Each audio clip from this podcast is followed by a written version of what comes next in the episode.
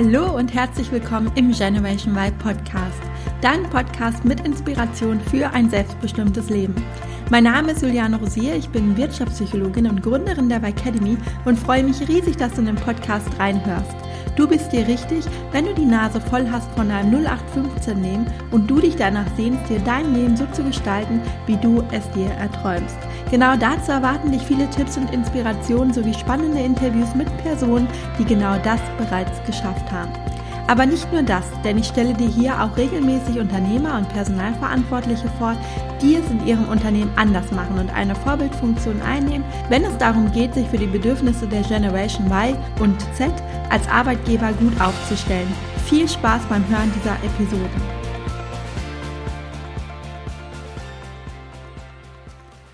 Hallo und herzlich willkommen im Generation Y Podcast. Ich hoffe, dir geht es gut trotz dieser außergewöhnlichen Zeit. Und ja, ich möchte jetzt die ersten Worte dafür nutzen, um mich bei dir zu entschuldigen, dass es hier in den letzten Wochen etwas ruhiger geworden ist, als du es gewohnt bist. Das lag aber einfach daran, dass ich gerade unheimlich viel zu tun habe.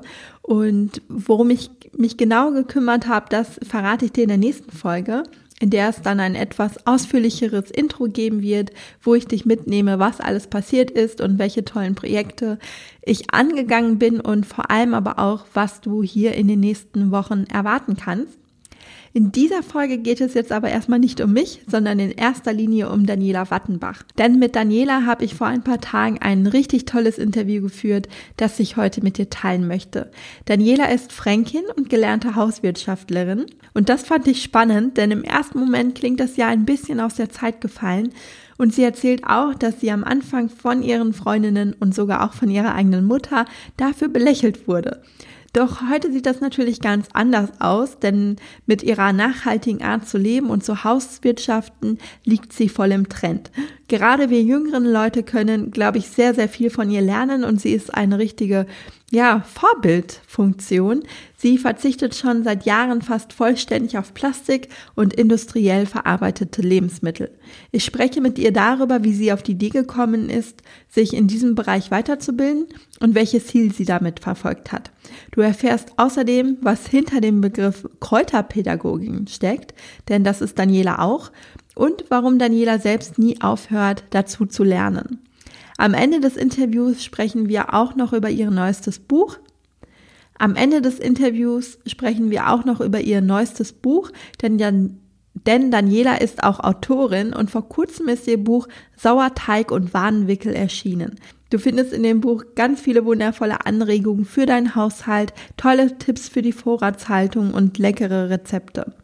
Das Buch eignet sich auch wunderbar als Weihnachtsgeschenk. Wenn dir also noch eine Geschenkidee fehlt, dann findest du den Link zum Buch in den Show Notes und ich wünsche dir jetzt ganz viel Spaß mit diesem Interview. Viel Spaß beim Hören. Liebe Daniela, herzlich willkommen im Generation Wild Podcast. Ich freue mich total, dass du heute hier bist und wir das Interview zusammenführen. Also nochmal herzlich willkommen. Ja, vielen Dank für die Einladung. Ja, ähm, magst du dich einmal den Hörern vorstellen, wer du bist? Und du hast ja auch einen ganz spannenden Beruf, wie ich finde. Ähm, aber vielleicht erzählst du selber erstmal ein paar Worte zu dir und dann kommen wir da sicherlich nochmal auch im Detail drauf zu sprechen.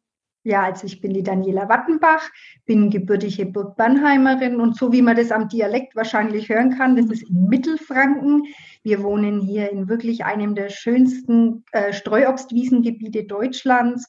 Ja, ich lebe, bin hier geboren, bin hier aufgewachsen in diesem schönen Gebiet, habe mich hier auch verliebt in meinen Mann, habe mir dann vor 21 Jahren einen alten Bauernhof gekauft, einen 400 Jahre alten Hof, den habe wow. ich dann ganz mühevoll restauriert ja, und habe dann eigentlich ähm, ja, hier mein ganzes Leben verbracht. Ja. Mhm. Bin gelernte Bürokauffrau. Oh Gott, wie schrecklich. Nach dem Beruf immer noch, weil ich arbeite in einer Schule als Sekretärin und ich muss mhm. sagen, das mache ich sehr, sehr gern. Das ist aber das, so das halbe Leben am Tag und auf der anderen Hälfte bin ich Buchautorin und Kräuterpädagogin, Volksheilkundlerin und mhm. bin eigentlich den ganzen Tag außen und gebe die Liebe zur Natur an die Menschen weiter. Mhm. Wow, super schön. Ähm, Kräuterpädagogin, das war schon das Stichwort. Erzähl mal, was kann man sich darunter vorstellen? Weil ich ähm, selber habe den Begriff vorher zum Beispiel noch nie gehört. Und ähm, bin da ganz neugierig, was du uns erzählst über den Beruf und auch wie du darauf gekommen bist. Also Kräuterpädagogin, das ist wirklich äh, eine richtige Ausbildung, die man mhm. machen kann. Das ist an der Gundermann Naturerlebnisschule. Diese mhm. Ausbildung mhm. dauert ein ganzes Jahr, muss man einmal im Monat, Freitag, Samstag, Sonntag in die Schule gehen mhm. und richtig büffeln. Also nicht nur, was machen die Kräuter, sondern auch so den kompletten Pflanzenaufbau. Wie funktioniert Photosynthese? Wie mhm. funktioniert das ganze Ökosystem? Und dann natürlich auch, wie verwendet man die Kräuter? Wenn man diese Prüfung dann bestanden hat, kann man noch eins oben draufsetzen, noch einmal ein halbes Jahr lernen und kann dann die Volksheilkunde sich zertifizieren mhm. lassen. Und da geht es dann ausschließlich um die medizinischen Geschichten. Also was bewirkt die Schafgarbe?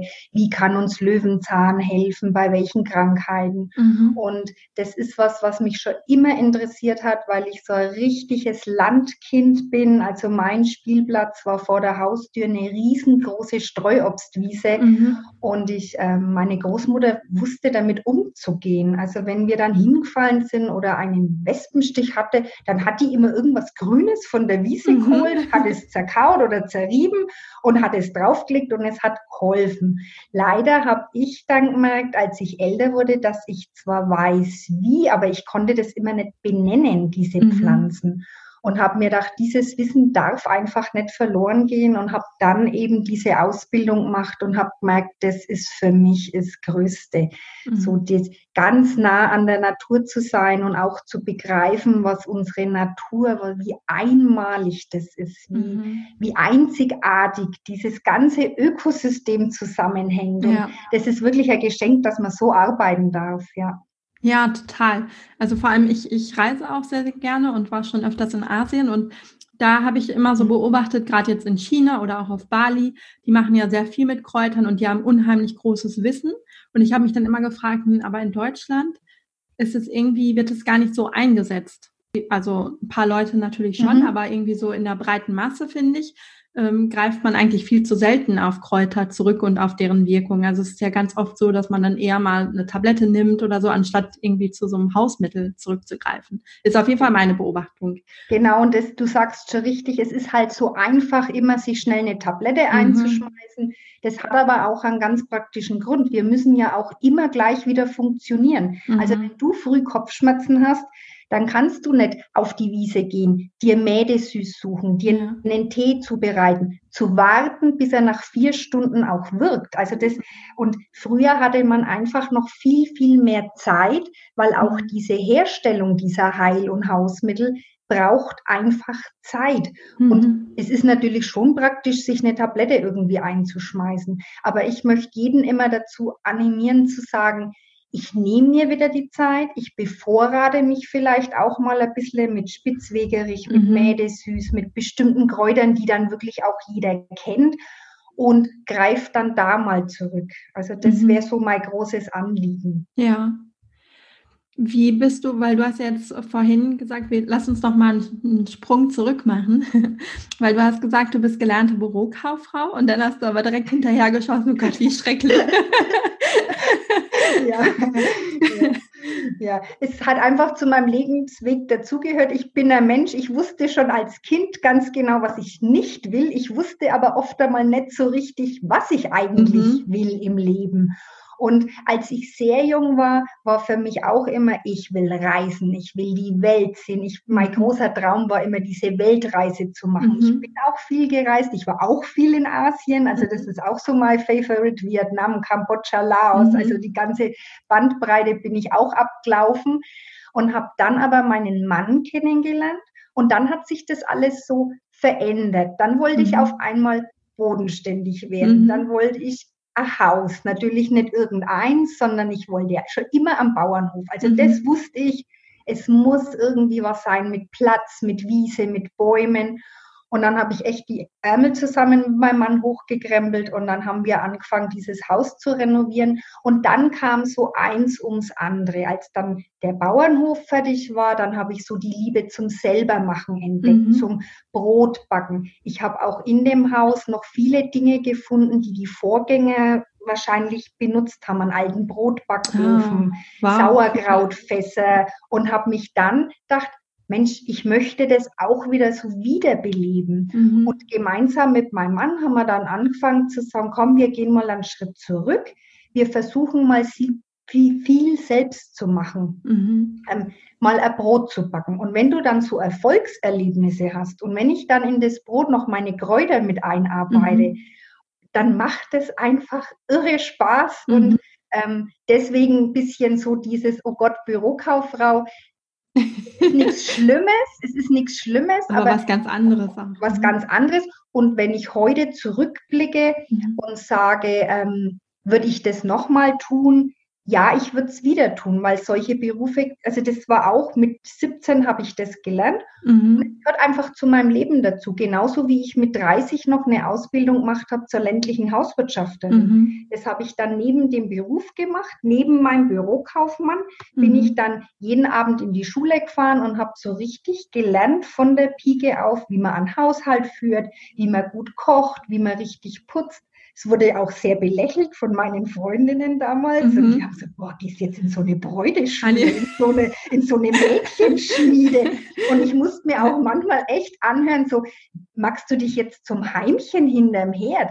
Aber mhm. das ist es überhaupt nicht. Ich wollte dieses alte, traditionelle Wissen mhm. mir erlernen. Und das war dann schon Beruf Nummer drei, den ich eigentlich gelernt habe, ländliche Hauswirtschafterin. Mhm. Und jetzt, wo ich ja schon ein bisschen älter bin, fügt sich das alles so zusammen. Bürokauffrau, mhm. ich kann gut organisieren, ich kann gut schreiben, ich kann gut machen.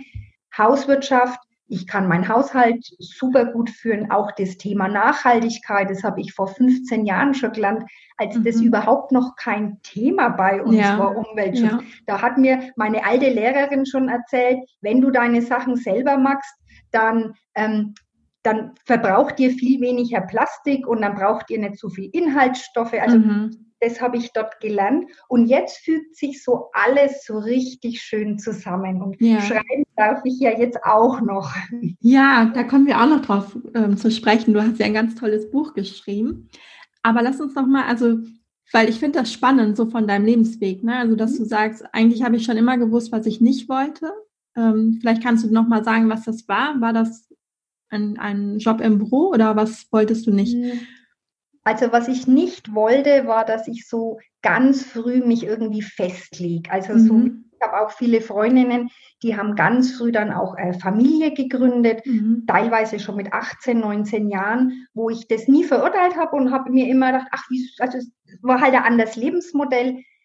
Für mich kam das nicht in Frage. Ich musste erst ausprobieren. Mhm. Und ich bin so ein ganz wissbegieriger Mensch und ich, ich probiere viel aus. Und ich habe mir zum Beispiel vor fünf Jahren dann angefangen zum Nähen. Ich habe mir dann aber nicht ein Kissen genäht, sondern gleich mal eine fränkische Tracht. Also das hat anderthalb Jahre gedauert, bis dieses Kostüm fertig war. Also du magst Herausforderungen, ja? Ja, mag ich total gern. Oder ich wollte schon immer ausprobieren und reisen und, und auch dieses Renovieren. Ich habe dir ja gerade erzählt, dass ich diesen alten ja. Bauernhof wirklich, wir haben das fast zu zweit gestemmt, das Projekt. Mhm. Und viele haben gesagt, wie kannst du dir sowas antun? Mhm. Und dann sage ich aber, wie kann ich es mir nicht antun? Es ist mein Leben und man kann, man konnte hier mal ein Dach decken, ich konnte Mauern, ich kann jetzt verputzen und Fliesen legen. Wow. Und da bin ich unheimlich stolz drauf, dass ich schon immer ein Mensch war, der alles ausprobieren wollte und auch mhm. mich echt immer getraut habe und gesagt habe, manchmal war es nicht einfach. Ich traue mich jetzt, ich mag es jetzt. Heute ist der richtige Tag. Und dann habe ich mir Steine und Mörtel gekauft und habe eine Mauer gemacht. Und wenn du abend dann noch ein Erfolgserlebnis hast und denkst, ey, gar nicht so schwer, dann mhm. macht es richtig Spaß. Doch, mhm. also ich habe nie in meinem Leben irgendeinen Weg oder irgendwas bereut. Ich glaube immer, alles, was man tut, ist gut und fügt sich auch irgendwie zusammen. Mhm. Ja, ich finde das ganz wichtig ähm, oder auch ganz inspirierend, auch für die Hörer, weil in meinen Coachings sind die Menschen oft so um die 30 und ganz oft stellen sie halt fest, okay, den Beruf, den ich gerade mache, das ist der Beruf, den möchte ich auf gar keinen Fall bis zur Rente ausüben. Mhm. Ich möchte mich eigentlich verändern, aber ich weiß nicht was oder ich traue mich vielleicht auch nicht, mich auf den Weg zu machen oder habe Angst davor, jetzt wirklich nochmal von vorne anzufangen. Und da finde ich das gerade so bereichernd von dir zu hören, dass ähm, du dich ja auch immer wieder verändert hast, aber dass mhm dass du es so einfach so in den Alltag integriert hast. Also so hört es sich jetzt einfach an. Genau, so also, ist es auch, ja. Und dass es sich dann einfach alles dann zusammengefügt hat und am Ende jetzt wahrscheinlich rückblickend erst alles zusammen dann auch Sinn gemacht hat, Sinn macht. Und ähm, ja. dass du da immer mutig warst und losgegangen bist. Mhm. Und ich habe halt die Erfahrung gemacht, es ist manchmal echt nicht einfach zu sagen, okay, ich kündige jetzt. Es ist mhm. ja so, so ein Sicherheitsding. Ja. Man ist versichert, man bekommt am Monatsende sein Geld. Und ich kann jetzt auch nur für mich sprechen. Und manchmal war es wirklich nicht einfach so, diesen mutigen Schritt, den nächsten Schritt zu gehen. Aber ich kann es wirklich nur empfehlen. Bei mir war das so, du tust was weg und sofort machen sich neue Türen auf. Also mhm. wenn du sagst, ähm, ja, ich bin offen für alles, dann kommen auch viele Sachen auf einen zu. Also ich habe mhm. auch immer wieder Menschen in meinem Leben gehabt, die mich dann angesprochen haben und haben gesagt, ähm, eine ganz liebe Freundin hat mich zum Beispiel mal an eine Agentur, also einfach, die hat dann angerufen und hat gesagt, Mensch, mit der müsste er ein Buch machen, die, mhm. die weiß so viel zu erzählen. Ja, und dann nimmt diese Freundin den Hörer in die Hand, ruft die Agentur an. Die mhm. Agentur ruft dann bei mir wieder an. Mhm. Ich habe dann gesagt, okay, ich's mag's die haben dann wiederum beim Fernsehen angerufen und haben gesagt, Mensch, mhm. die hat eine große Klappe, die ist mutig, wollte die vor die Kamera stellen. Mhm. Und so, ich bin manchmal ganz überrascht, wie das dann so sofort aufnimmt alles. Aber mhm. man muss sich trauen und man darf sich auf keinen Fall für irgendwas verschließen. Mhm. Man darf aber auch Nein sagen, ist meine Erfahrung, wenn man was überhaupt nicht machen will oder wenn mhm. man merkt es doch, wenn man in sich reinhört. Ja dass es nicht das Richtige ist. Wenn es sich ja. nicht gut anfühlt, dann, ist, dann muss man sich selber so viel wert sein und sagen, nein, das möchte ich nicht tun. Mhm. Das ist meine, das ist so mein Lebensmotto. Und ich kann echt nur sagen, das hat immer funktioniert. ja, ähm, du strahlst auch, wenn du davon erzählst. Also das können ja die Hörer jetzt nicht, ähm, nicht sehen. Aber ähm, ich kann es sehen und äh, merke, dass du richtig viel von innen heraus strahlst und begeistert bist und das wirklich lebst, was, wovon du erzählst. Und ja. Ach, das ist schön, ja. Das freut mich. ähm, wie sieht denn jetzt so ein typischer Arbeitsalltag aus? Also du hast gesagt, du bist Autorin, ähm, du bist ähm, Hauswirtschafterin, Kräuterpädagogin, auch noch in, im Büro arbeitest du auch noch. Also wie sieht so ein typischer Arbeitsalltag aus? Also Wie kann man sich das vorstellen? Typischer Arbeitsalltag ist, dass ich täglich um 5 Uhr aufstehe, aber das schon mein ganzes Leben lang, weil ich bin wirklich so ein Morgenmensch und ich möchte einfach, ich liebe es, wenn es früh noch so ruhig ist und mhm. so frisch. Also der Tag ist so ganz neu und da gibt es noch nichts Schlechtes und mhm. da möchte ich mit dabei sein. Also stehe ich um 5 Uhr auf und ich habe hier einen kleinen Hühnerstall, dann versorge ich früh meine Tiere und muss dann um 6.30 Uhr los, weil bei uns hier in Mittelfranken die Schule schon um 7 Uhr, also kommen die ersten Kinder, um 7.30 Uhr okay. beginnt der Unterricht mhm. bereits und habe dann aber das große Glück, dass ich um 13 Uhr wieder nach Hause darf. Mhm. Und dann geht's aber sofort weiter bei mir. Also dann schaue ich wieder nach den Hühnern. Im Sommer gehe ich dann in den Garten oder auf meine Streuobstwiese. Und nachmittags schaue ich dann, also ich beginne auch, muss ich wirklich sagen, so drei, halb vier, um das Abendessen vorzubereiten. Mhm. Wir kochen jeden Tag. Ich koche jeden Tag frisch. Mhm. Das ist bei uns einfach so, wenn mein Mann von der Arbeit heimkommt, das hört sich jetzt vielleicht ein wenig klassisch an, aber so ist es. Ich koche, weil mein Mann halt spät von der Arbeit kommt. Was heißt spät? Mhm. Er kommt dann um sechs und dann möchten wir diese Zeit einfach nutzen und sagen, und jetzt gibt es ein gutes Essen, dann nehmen wir mhm. uns Zeit dafür, da reden wir, da wird sich ausgetauscht, weil wir haben uns ja den ganzen Tag noch nicht gesehen. Ja. Und ja, dann räume ich die Küche wieder auf. Er hilft mir meistens dabei. Und dann geht aber auch jeder wieder seiner Wege. Er renoviert mhm. irgendwas am Hof. Und bei mir war es jetzt dann die letzten anderthalb Jahre so, dass ich mich dann hingesetzt habe und an meinen Büchern gearbeitet mhm. habe. Ja. Und so sieht der Tag aus. Und die Wochenenden bin ich dann als Dozentin und bilde Kräuterpädagoginnen aus, die bei uns Auch hier noch. in Bernheim, ja, das macht mir irre Spaß. Also mhm. da übernehme ich oft die Praxisteile und mache dann mit meinen Mädchen einfach, wie kann man diese Sachen, die wir auf der Wiese sammeln, mhm. die wir im Wald gefunden haben, wie verarbeitet man das in der Küche, wie macht man Obst haltbar, wie mhm. weckt man richtig ein und auch immer in dieses mit dem Hintergedanken, die gute alte Zeit, wie haben es unsere Großmütter gemacht, weil die waren ja wirklich darauf angewiesen, dass ihre Lebensmittel auch haltbar gemacht werden. Es gibt ja zum Beispiel noch mhm. gar nicht so lange die Kühlschränke. Ja. Und das merke ich, dass das auch ganz junge Frauen ganz arg interessiert, wie man zum Beispiel Sauerkraut wiederherstellt mhm. oder seine eigene Butter macht, sein Joghurt wiederherstellt. Und da gebe ich dann am Wochenende Kurse und Montag ist dann halt wieder Montag. Und dann klingelt um fünf der Wecker und ich fange halt wieder von vorne an. Mhm. Ja, danke für den Einblick. Was ich jetzt auch nochmal sehr wertvoll fand, die Zeit mit deinem Mann. Ähm, ja, total. Das haben meine Eltern zum Glück mir auch vorgelebt, ähm, sich einfach dann Zeit zu nehmen für gemeinsame Mahlzeiten und um sich auszutauschen. Ähm, genau, deswegen, das finde ich auch super wichtig, sich da wirklich ja Zeit zu nehmen für die Familie oder für die Partnerschaft. Es ist ja geschenkte Zeit. Und es gibt für mich nichts Schlimmeres, wenn so, wenn auch jemand Kinder hat und dann, dann ist alles zwischen Tür und Angel und die Kinder mhm. essen nur in der Mittagsbetreuung und mhm. abends gibt es dann vom Fernseher Brot. Das ist für mich nicht die Vorstellung von mhm. Familie und also diese Zeit muss man sich nehmen, dann muss man was anderes einfach zurückstecken. Mhm. Einmal am Tag muss man sich zusammensetzen und austauschen und mhm. gut essen. Mhm. Was ich auch noch interessant finde, ist, du hast ja gesagt, als du mit 30 dann nochmal Hauswirtschafterin gelernt mhm. hast, dass es eher so von deinem Umfeld nochmal belächelt, von deinen Freundinnen. ja. Aber jetzt ist es ja, also es war ja, glaube ich, auch damals dann ähm, ja einfach außergewöhnlich, aber jetzt ist es ja voll der Trend, sich genau. nochmal mit den ganzen Themen zu be befassen. Ähm, was denken die Leute jetzt, wenn du das erzählst? Also jetzt ist es komplett anders. Früher war das so, also als ich das gelernt habe, habe ich ja gerade schon mal gesagt, äh, magst du dich zum Heimchen hinterm, hinterm Herd? Mhm. Und ich habe dann angefangen, alle Kuchen selber zu backen. Ich mache meine Nudeln selber. Und es ist natürlich, ich stehe schon viel in der Küche. Mhm. Zur Krönung habe ich dann immer noch eine Schürze an, damit ich mich nicht schmutzig mache.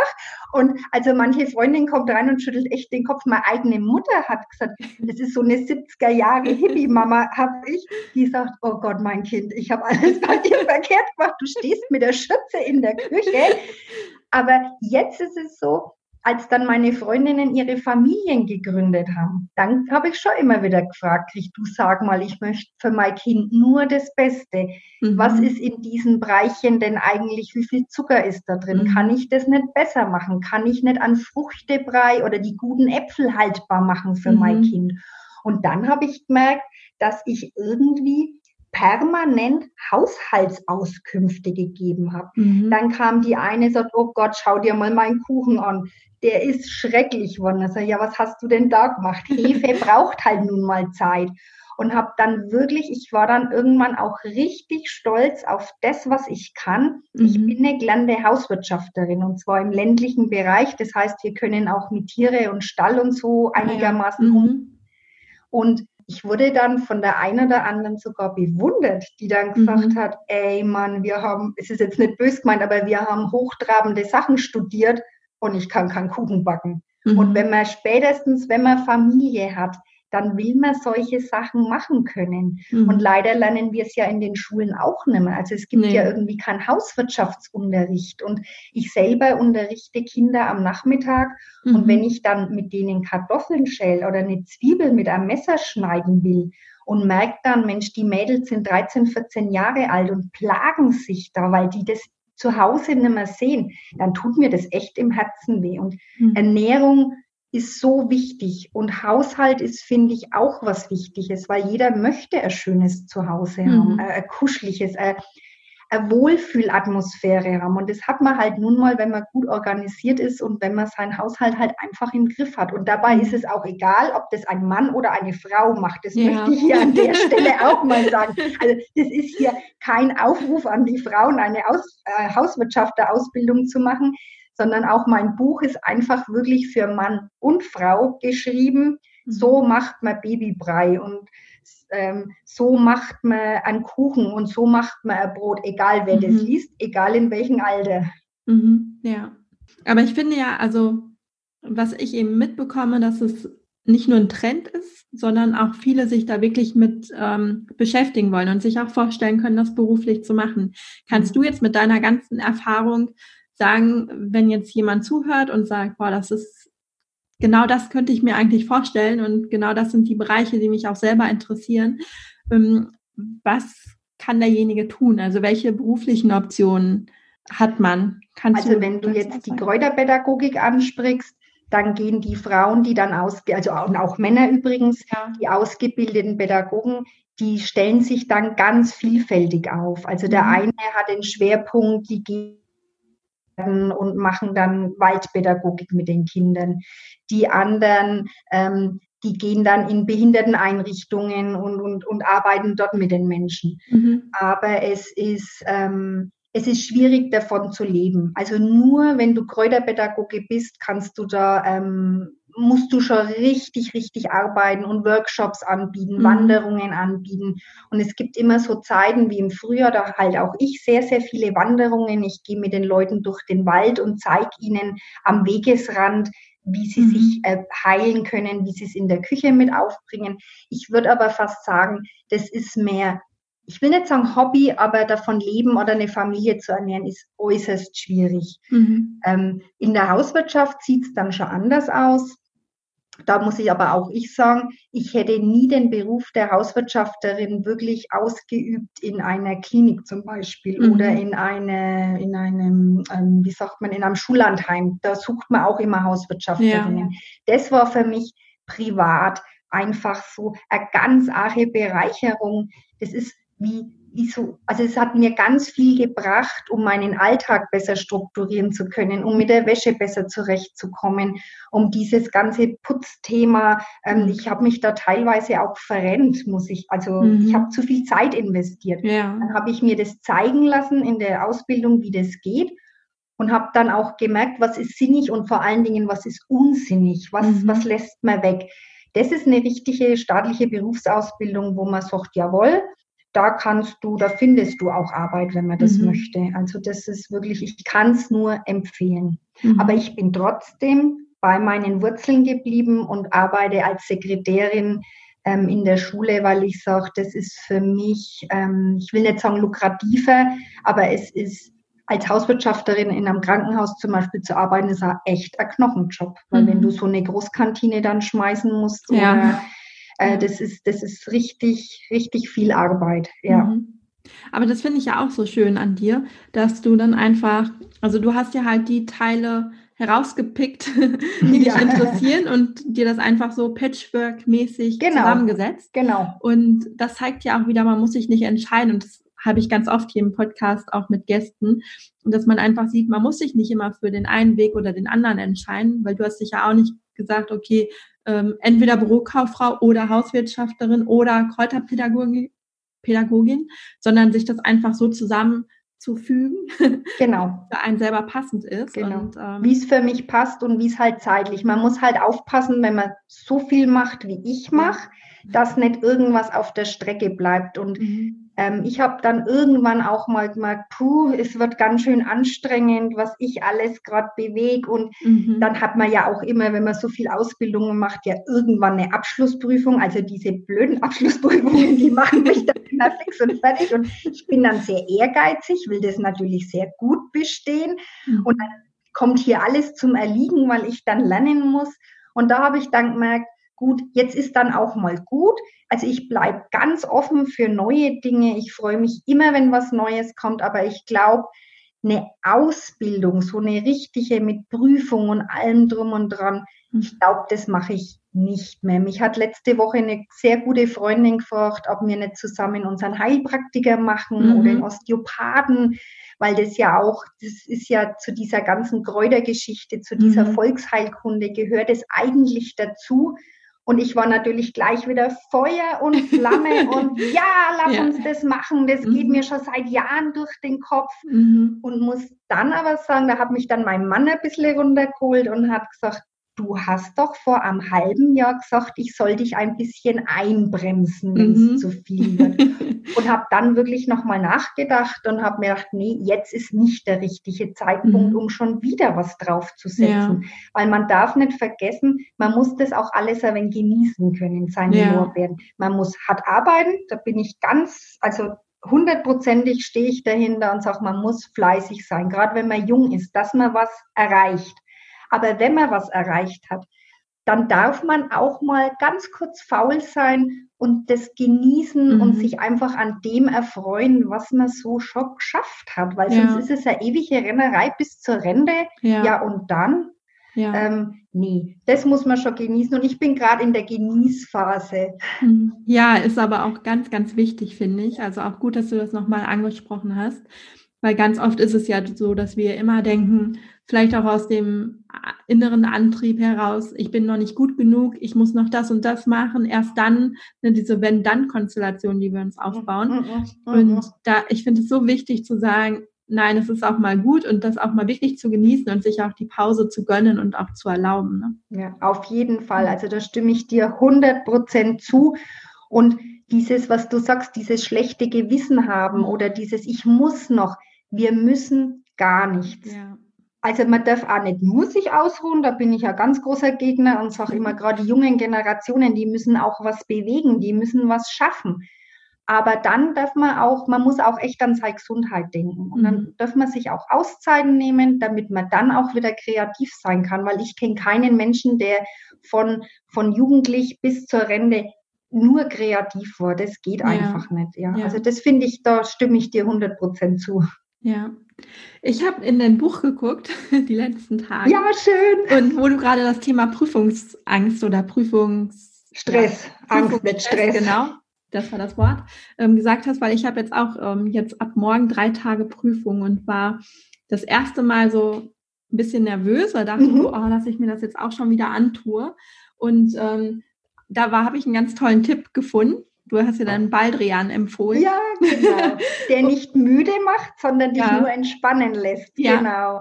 Das ist so ein typischer Tipp. Sowas empfehlen dir dann Kräuterpädagogen. Also wenn du mhm. ausgebildet bist und sagst, du, ich, mir kribbelt's da ein bisschen oder ich habe ein wenig Kopfschmerzen oder ich habe Angst, ich halte morgen nicht durch, mhm. dann kann dir ein Kräuterpädagoge oder Volksheilkundler immer ein wenig einen Tee empfehlen oder eine mhm. Einreibung empfehlen. Und das ist ja auch ein, ein relativ großes Kapitel in meinem Buch, die selbstgemachte ja. Hausapotheke. Ja.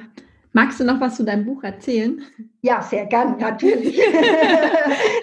ja, das ist mir ja ganz großes Anliegen. Also wie du merkst, ich bin mega stolz auf mein Buch. Es Kann ist ja, auch sein, ja. ja. es ist ja mittlerweile schon mein zweites Buch. Mhm. Das erste Buch war Heimat im Glas. Da ging es ausschließlich ums Haltbarmachen von ähm, Produkten, die in der Natur wachsen. Also mhm. alles, was von der Streuobstwiese kommt. Dieses Einwecken war da ein ganz großes mhm. Thema. Und ich habe dann beim ersten Buch gemerkt, boah, das interessiert die Leute richtig, richtig arg.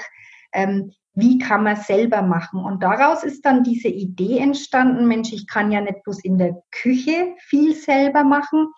Als Hauswirtschafterin kann ja ich noch viel mehr. Ich kann zum Beispiel meine Putzmittel selber herstellen. Mhm. Ich kann diesen ganzen Kosmetikbereich abdecken, weil wir auch sowas gelernt haben in der mhm. Schule.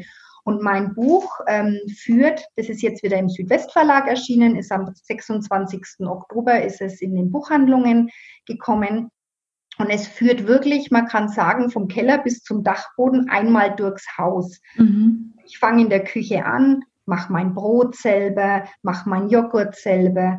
Und auch so ganz easy Dinge wie, ich mache mein Vanillepudding wieder selber, mhm. weil ich habe mir dann überlegt, Mensch, kann ich so ein leichtes Rezept in mein Buch reinschreiben? Und dann haben meine Freundinnen gesagt, ja, es ist schon ein wenig easy peasy. Und dann sage ich, wie macht man denn Vanillepudding selber? Und dann haben sie gesagt, naja, man macht halt dieses blaue Päckchen auf und dazu Milch. Aber du lachst, Juliane. Die meisten Menschen machen so ihren Vanillepudding und denken dann aber, sie haben ihn selbst gemacht, weil ja. sie ihn ja nicht gekauft haben.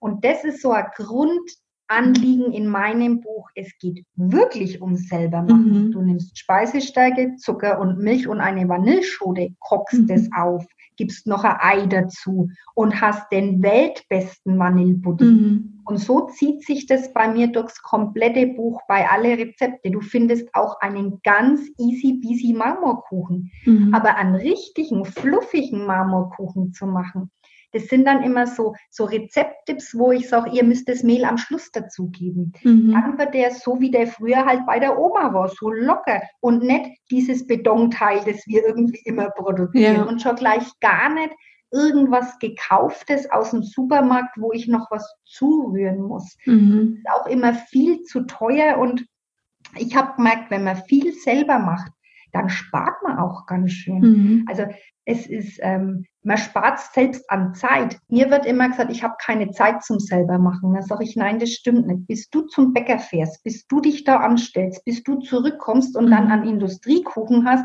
hast du aus fünf Zutaten auch selber zusammengerührt mhm. und im Ofen backt er selber. Und das war mir ein ganz großes Anliegen, zu sagen, wie haben das eigentlich unsere Großmütter gemacht? Mhm. Meine Oma war zum Beispiel eine, die stand schon viel in der Küche, aber wir waren eine große Familie, wir waren zwölf Personen oh, und die hat immer für uns, es war immer alles da, aber nicht kompliziert. Die hat halt einen Topf Kartoffeln hingestellt. Mhm. Und da möchte ich wieder dazu hin, dass die, dass auch jüngere Menschen wieder lernen, eine ganz bodenständige Kartoffel ist ein mhm. gutes Rezept. Oder ich mache mir mal wieder Pfannkuchen mit einem selbstgemachten Apfelmus. Das ist nicht zeitaufwendig und es ist nahrhaft, es ist günstig. Mhm. Es macht auch Spaß. Mich erfüllt es immer so mit Stolz, wenn dann das gut schmeckt und, und, und meine Familie lobt mich dann und das ist einfach, das ist schön und mein Mann kocht ja auch und dann sagt er, ach, ich schaue jetzt mal dein Rezept an mhm. und dann macht er das so nach und das ist wirklich schön und viele kommen jetzt auch, wir machen immer so Workshops, zum Beispiel auch die Kosmetik wieder selber machen. Mhm. Wie macht man sich eine Zahncreme? Der Shampoo ist gerade ein Riesenthema. Keiner will mehr die Umwelt verschmutzen ja. mit diesen Bergen von Plastikflaschen. Ja. Und wenn wir uns das mal so überlegen, jeder von uns, was wir tagtäglich konsumieren, auf der ganzen Welt, da hört es nämlich nicht hinterm Gartenzaun auf, mhm. wir ganzen Menschen tun das, dann ist eine Shampooflasche im Monat, wenn ich die einspare, echt viel. Ja, total. Und, und das wünsche ich mir so auch. Und wenn ich sage, du machst jetzt deine Kuchen wieder selber, dann brauchst du diesen Verpackungsmüll außenrum. Ja. Du hast nichts, du hast eine Eierschale, aber die Eierschale, daraus zeige ich dir wieder, wie du Scheuerpulver machst. Mhm. Ähm, bei mir ist es wie so ein Kreislauf. Alles, was wir verwenden, kannst du weiterverwenden bis zum Schluss.